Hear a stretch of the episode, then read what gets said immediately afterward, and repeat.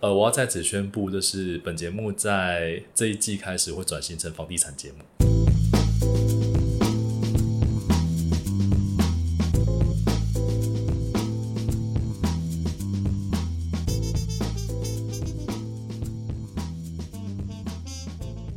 嗨，大家好，欢迎收听一年都没有更新的人生是营运。超级久没有更新人生幸运，好，大家好，我是卡特，我是人间渔夫达达 again，第二季一样还是这个人设。哦，对，我们还没有跟大家说，就是我们这一季，我们现在这一集就是第二季的第一集。为什么突然变第二季啊？简单说就是，呃，我们上一集应该大概是去年二零二一的九月中的时候更新的。九月十三号，对对对，当时其实没有想要把它当成第一季的最后一季，甚至是因为我其实一直以来都有想说要分季，只是一直找不到一个合适的分季的分界点。对对对，然后反正后来就是在录完上次那一集之后，过了一个月，就发生了一些重大事件，就是导致我后来停更了，应该快一年了。对，这重大事件是可以讲的吗？可以可以，就是呃，是今天会谈到的吗？对对对，就是就是呃，我要在此宣布，就是本节目在这一季开始会转型成房地产节目，哈，人生是购物吗？人生是买房。OK OK，好，呃，简单的说，就是我买房子，对。哟，对对对对对，然后就是呃，我我觉得啦，就是大概因为像我今年大概快三十六岁，所以我觉得应该呃买房子其实对很多人来说，就是应该算是阶段性阶段性目标嘛。然后我我记得我大概可能第一次出现买房子这个念头的时候，应该是可能在二八二九岁的时候，然后那时候有一个算长辈嘛，嗯嗯就是年纪大概稍长，对年纪稍长的朋友，他就跟我说，呃，你要不要就是先买一个比较偏的房子之类的？他的意思是说叫我先投入，嗯哼，对对对然后先进场，先对对对，，先上车，对，然后然后他就因为可是我那时候，因为我那时候其实是租了一个很市区的房子，嗯，然后那个房子就是呃，我可以讲在哪里，在在永春啦，就是一个交通很方便，然后离生离哪里生活机能都非常生好的地方。活进的很。很优秀的地方，，对，然后又住的很稳定，所以我那时候一直不觉得说我我我真的要花一个很贵，一一大笔钱，对对对对对，我当时就没有这个想法。然后而且他当时候那个朋友就跟我说，你可以买在一些什么，比如说什么龟山啊，这些比较呃，甚至不是新北市，是桃园的边边的那种，就算是可能是比较淡淡可区，对淡可区。他的意思是跟我说，就是先上车，然后可能就是你可以当个包租公什么的。然后因为因为我有听过很多包租公的故事，觉得没有那么好当，所以我当时就觉得说，哈，就是为什么我都花钱，还要再去额外照顾这对对对对对间房子，对对对对心心有余而力不足。，对，然后大概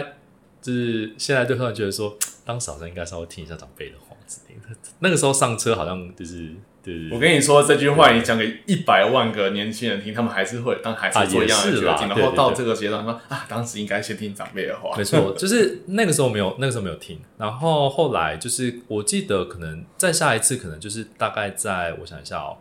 可能大概三四年前吧，大概二零二零一，我想要多少钱？二零一八一九那时候，是因为当时有什么工作的对对对，就是开始有在换房，就是开始换房子。然后那个时候就想说，因为租房子，就是因为我觉得，因为我那个时候原本租永春那个房东，我那个时候大概住六年吧。然后后来就是他因为要结婚，然后就把房子收回去这样。嗯，对，因为我当时其实一直觉得我好像可以一直住下去，然后后来反正就没有继续住嘛，然后就开始找房子，然后就是有听第一季的听众对，应该会知道说，就是后来就是有遇过一些租房子很痛苦的事情之类的。然后我记得我我记得我好像那个时候应该是可能一二零一二零一九啊，一九啊二零的时候，然后那个时候有一阵子就突然不知为何又燃起了，就是好像可以看一下房子这件事情。但是那个时候我记得那时候好像就是。呃，我我记得就是你去五九一那个，他不都会有那什么房贷试算有没有？对啊对啊然后我就想说，我那时候算就说，哇，我想说我这个房子我要缴完房租的话，我呃缴完房贷，比如说三十年的话，嗯我光利息可能就付了一两百万嘛。对啊，然后那时候想说，哇，这一两百万我拿来做其他事情，就是拿来租房子，我会租多久之类的。对啊对，但这反正这个就是租屋派跟买房派的不同的立场嘛的立场的就是没有对错啦，就是大家的选择而已。然后，但是因为那个时候，那个时候我的想法就会觉得说，哦，那个就是利息付这么多，好像觉得有点浪费，浪费，对对对对对，干嘛？没错。然后后来，反正后来又不了了之嘛。嗯嗯，然后后来，后来就是时间就推进到就是去年，就是不小心认识一些坏朋友，就是 不能这样讲，人家是对给你看到不一样的世界风景。没错，我我我觉得就是可能大家到某一个年龄层之后，就开始会很常遇到什么朋友买房子新家趴，嗯，然后我我个人觉得那个东西就是你你就会有一种去他新家说哇，你就有一种就是哇，对开箱喽。对，因为你就觉得说就是你可以去别人家，因为你知道租房子就是呃你你就不能买太多，你比如说光家具家电你就不太能够买，因为嗯。因为像我之前住。内湖的时候，因为租是租空屋嘛，所以那个时候买了蛮多家具，然后搬家真的搬带不走，搬到崩溃。因为因为因为我那时候是租空屋，就是呃，就是跟我室那个时候的室友，我们三个人住一层公寓，所以那个时候空屋的时候，就是那个时候就是你一些什么书桌啊、床都要自己买。对，然后，但你后来，因为我后来我们拆伙之后，就是我是自己一个人出去外面住，嗯，我发现你自己一个人住真的很难租到空屋，因为即便是雅房，一定都有一些基本的床啊、基本的床对或者什么书桌、衣柜之类的，导致后来我那些家具很很尴尬，所以难处理。对，所以后来我我那个时候床架就是便宜卖掉这样，嗯对对对对对，所以因为像我有一些租房子的朋友，他们就会 complain 说，就是比如说房东都会付那种很差的人气啊，或者是那种床就是排骨烂床，对排骨架，就是那种有时候上去你躺上去就是转个身就会滴勾滴勾的那一种。有时候就会半夜睡到要断掉。对哦，哎、我真的有遇过那个床架是，我我有一次不小心就是直接就是有点像是弹，就是不是不是轻轻的上床，是有点就是整个人这样累趴，对，然后我就听到，然后就是咔叽，它好像排骨中间断的，就有中间那一就是那种动画里面出现的什么肋骨断掉，对对对对中间一个闪电的形状，没，错，然后就发现中间有一根 那个中间断，真的啪叽掉了。它真的断了啊、然后后来我就把它拿起来用胶带捆一捆，然后嗯跟就是床头或床尾那种。交换比较支撑力比较够的地方，把它结结构交对，因换一下。为因为因为你你可能比如说床头或床尾，你其实平常比较不会直接坐在上面，嗯因为通常中间受力面积比较大，对就把它交换。对对对对，就就是呃，反正租屋主我觉得还是会有一些限制啦，嗯所以你你你看到一些朋友买新房子之后，就会按照自己的想法布置，或买一些就是。很好的家电家具的时候，对很多人来说都会有一种就是向往感，就会想说哦，我还好想要就是那个样那个 feel 那种感对觉，对对对，然后我记得可能应该是可能是约莫在二零一九、二零二零的时候，就是那阵子开始陆续，我觉得可能一方面就是身边的大概年龄，就是大概到那个阶段吧，就是嗯大家开始陆续会有一些呃自产的，或是想要定下来的念头啦。对对对对对所谓想要定下来所以所以后来就会你你，我觉得大家就是开始会有一种就是受到同才压力，也不知道同才压力，就是一种好像。你有你你看到大，就以前不是有人都说什么看到人家结婚，自己就觉得说好像自己是不是应该也你说吃一次喜酒啊，好想结啊，对对，哎、我认真，我我记得我刚出社会的时候，好像第一次参加那种喜帖是寄给我，这上面收件人是写我的那个对喜酒的时候，我第一次参加的时候，我我突然有一种被那种氛围渲，就是你会被它传染。你说拿到炸弹的时候，心上不是不是不是。啊心儿扑通一跳。不，是是哎、因为我我因为以前以前参加喜酒就是那种可能爸爸妈妈带你去喝那种，你没有感，因为可能比如说结婚的人不是你认识的，你没有认识啊，对。但是可能爸爸妈、亲友之类的，对对对对，然后因为我第一次参加那个喜酒是我同事的喜酒，嗯然后你知道，呃，那个喜酒现在很喜欢设计那种说什么，呃，爸爸牵着新娘的手进来，然后把新娘的手交给新郎那种。对对对我第一次看到桥段，我超感动，我说天哪，翻好感动哦吗翻！泪了也没有到喷泪，但是你就会觉得说，就是会觉得说眼，眶比一般就润，会觉得说，哇，就是就是你会觉得说，这是一个好有就是渲染的催产素分泌，对。催产素，哦我应该不是这个，催产素是让你感到快乐的。对对对对，简单来说就是那个是一个有渲染力的氛围氛围。对对，对对。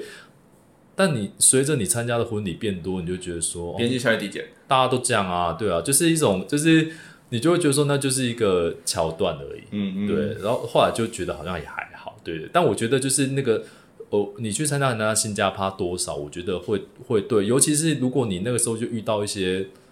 房子不顺的事情的时候，你就会更加深那个念头。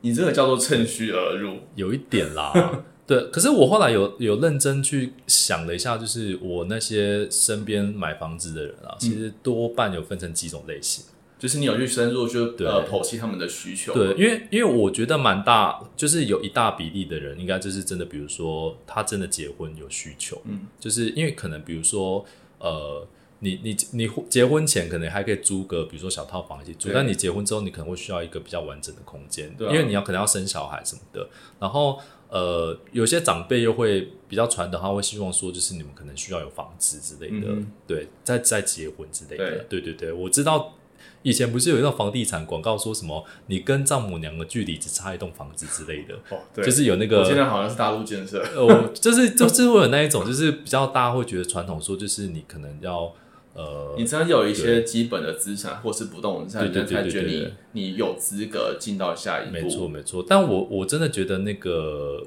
不一定要这样啦，这只是可能就是然后现在的行销就是会那个路线。但的确真的会有一一比例一个比例人是因为这样子，这种走刚性需求对对对。然后另外一个就是像我讲的那种，就是呃被租房子气到，因为你知道台北的租房子租房市场真的相对不友善很多。对对，就是。呃，但但我觉得就是那个好像也是一个社会结构上的问题了，所以我觉得也很难，短时间内很难。你只能说人口那么集中在这么这个地方，大家都抢东西，那好物件其实一放出来马上真的啊。然后很多烂烂物件，因为地点好，它就是可以，你知道怎么样啊？对对对，啊，我这地点好啊。当然你不租别人，别人也会来租啊。对对对对，对。然后后来，然后就是。就是被租房子气到，所以你就想要买房子嘛。另外一些人就是被同财 氛围影响之后就想买。总之就是买房子这个行为的动机有很多种啦。但我如果是我的话，我比较偏向于说是真的有点被租房子气到这样，就会觉得说好像可以考虑一下。然后再加上那阵子就是身边有一些朋友陆续买房子，然后你就会呃从他们那边就会听到一些，就是 我我觉得有的时候。这是一种想法上的转变，嗯，就是怎么说？像因为就是回到我一开始讲那个，就是付房贷利息觉得很多这件事情嘛。然后，因为我觉得可能南部人的想法就会觉得说啊，就是你买一栋房子，就是你可能就是要跟他天长地久什么的。对，但我觉得对现在人来说，好像房子其实就是一个比较长期的租屋的概念，就是因为你买你有时候你你买那个房子，你真的。不是要跟他天长地久，你真的就是因为像呃有些人买房子啊，真的不会说什么一开始就买那什么三房两厅的那一种啊，应该说直接上顶规了。对，因为因为因为很多人都会说，你可能就是买你符合你现在人生阶段的需求大小就好了。就是比如说你现在只是一个新婚夫妻，你不要硬逼自己买到一个非常大间的房子，因为。那个不符合你现在的生活的需求，嗯，对，所以像现在两房很受欢迎，就是因为它有点进可攻退可守嘛，就是你你两你两个夫妻到你一个小孩上小学之前，可能可能勉强都还好，对对对。就因为，而且现在这房子很贵啊，你你要直接买到，因为三房上去至少都超过超过三十平吧，嗯，对啊，你一下的房价超过三十平的房子非常的贵，轻轻松松就一千八一千，对啊，我都想说，就是那个房价到底，就是你一般的寿星阶级真的很难很难买得起啊，对，总之，对，所以我后来就觉得说，那个你就是一个思你的想法的改变，所以我那个时候曾经有朋友跟我说，就是。如果你的头期是拿得出来的情况之下，那你就是把你不要犹豫，因为因为认真说，很多人租房子可能那个房租都快要可以买房子，是。对我我现在讲的，我现在讲的是就是说他的呃利息利就是可能光每个月的利息跟房租其实价差其实对我我们就是先不要，因为因为认真说，如果说你算就是什么连。连本带利的那一个月，嗯，要还的，有时候其实真的金额还蛮多的啦。但如果说你，因为像如果你是用宽限期的话，有时候利息真的蛮低的，就是，但是现在升息就不好说了啦。对，但升息大家都有点 对，对对对对，我们就先不考虑，因为因为我我买的那个时间点还没有升息，那个时候甚至是就是近十年来最低的的房贷利息的时候，我那时候拿到那个大概对回头看是最低最低最低的。对对对对对，然后反正就是就有一派的朋友就跟我说，你你你现在就是买房子，就是你你先看，如果你投机真的拿得出来的话，或是家里愿意投资你的话，所以你你赞助斗内，我我都说是天使投资人啊，嗯对我我后来就用天使投资人来形容我爸妈这，然后就是你只要头期生得出来的情况之下，然后你剩下，然后你剩下的部分你因为。其实你除了头期之后，还是有一些衍生性费用，所以你其实身上还是要有一点钱的，比如说对啊装潢啊什么什么。你总是要有一些对对对，你你如果在那些状况拿出来，对你来说负担不会太大的情况之下，的确是可以开始考虑买房子这件事情。嗯哼对对对，但我后来觉得他这个讲法，我觉得我后来可以接受，然嗯后。后来的确也上了车，但是我要跟大家说，就是买房子其实没有这么美好的事情。就是呃，即便你没有了租房子，比如说要面对房东或是什么那些事情，但是你你的烦恼就只是从 A 这个坑转到 B 这个坑去，你永远都会有新的烦恼，长得不太一样的烦恼。嗯，对对对，像买房子这件事情，我那个时候有一点像是呃被骗上车，我觉得身为一个在旁边看的一切过程，我只能说是天时地利与人和。就是因为很多事情都真的都是回头看的，就是我我觉得就是像以我现在回头看我当时候买房子那过程，我也是觉得荒谬了，就是但是我觉得要不是因为这么荒谬，要不然你不会买。但是就是因为这么荒谬，就是才会买。就是有一点，我觉得当初真的，因为因为像当初我买房子，我现在回头看一件事情，我也觉得说，那个以那个时间点来说，如果没有发生买房子这件事情的话，我不会把我当时的所有股票赎回来。嗯然后，因为我我买房子那时间点大概是在去年的十月底，然后对，然后因为应该是说十月底去签约的，嗯然后我整个资金的就是怎么讲，呃，赎回来，我因为我有一些美股、台股，所以我那些赎回来时间点约莫在去年十一月，嗯。也就是这一这，其实非常的赶。呃，简单说，那个时间点就是大概这一这几年来的股票的高点了。嗯哼，然后后面不就一路往下嘛？嗯对，所以我在想，就是这今年我有有一阵子在想说，如果不是那那阵子因为要买房子的事情，我可能不会那么快把股票出掉。嗯，对，但虽然我没有卖到最高点，但以以现在来看，的确是卖在一个相对比较高的位置。不错的价格。，对，所以我觉得就是，嗯，我也不知道这样算好还坏啦。总之就是，呃，我进到了人生的下某一个阶段嘛，从之前租屋就是其实你用一个还算华丽，或者是说还算漂亮的姿势，就是踏上了下一个旅途的起跑点，对，但是简单说就是我上了一台车，就是残血过关呐、对对对。残，血过关。但。上了那台车之后，才知道那台车是好来坏的嘛。就是我我那时候应该说，我很多在车上的朋友都跟我说：“来啊来啊，上车啊，车来了，车来就上。对，” 但是那个就是我那时候有点就是在挑那台车的过程中，就是有一点就是太太急了，所以事后我就是有一些惨痛教训这样。对，所以这一季。呃，我我觉得啦，这一季我主要可能想要跟大家分享一些，就是买房子没有那么美好的地方，嗯因为我们常常会看到很多什么 YouTuber 会录一些什么 house tour 啦，分享一些装潢什么的。一些我对我记得我在去年买房子之前，我非常喜欢看那些影片，因为那它就会传传递你一些美好的想象想。象或者对对对画面，对对对给你一些憧憬。，对，但有一阵子我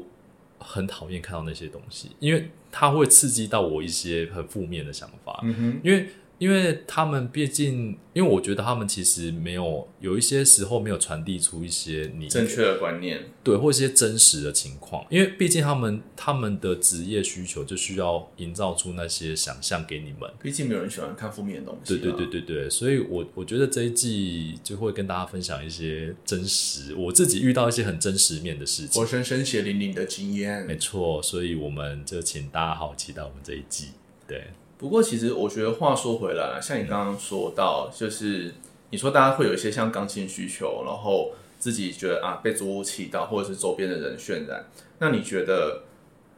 你可能是属于大哪一二三哪大概哪一类，或者说比例上，比例上我觉得一百趴来说，我比较大比例是被租屋气到。就是第二项嘛，看百分之五六十。对，因为因为认真来说，租房子真的会遇到非常多你需要屈就的事情，嗯就是你需要应该说妥协啦，对啊。然后，但我觉得你买房子其实也是另外一种妥协啦，因为嗯你等于是用别的资源来让你的某一些原本觉得要去要委屈的事情，委曲求全的地对对对，方去去去改解决它。对解决，但是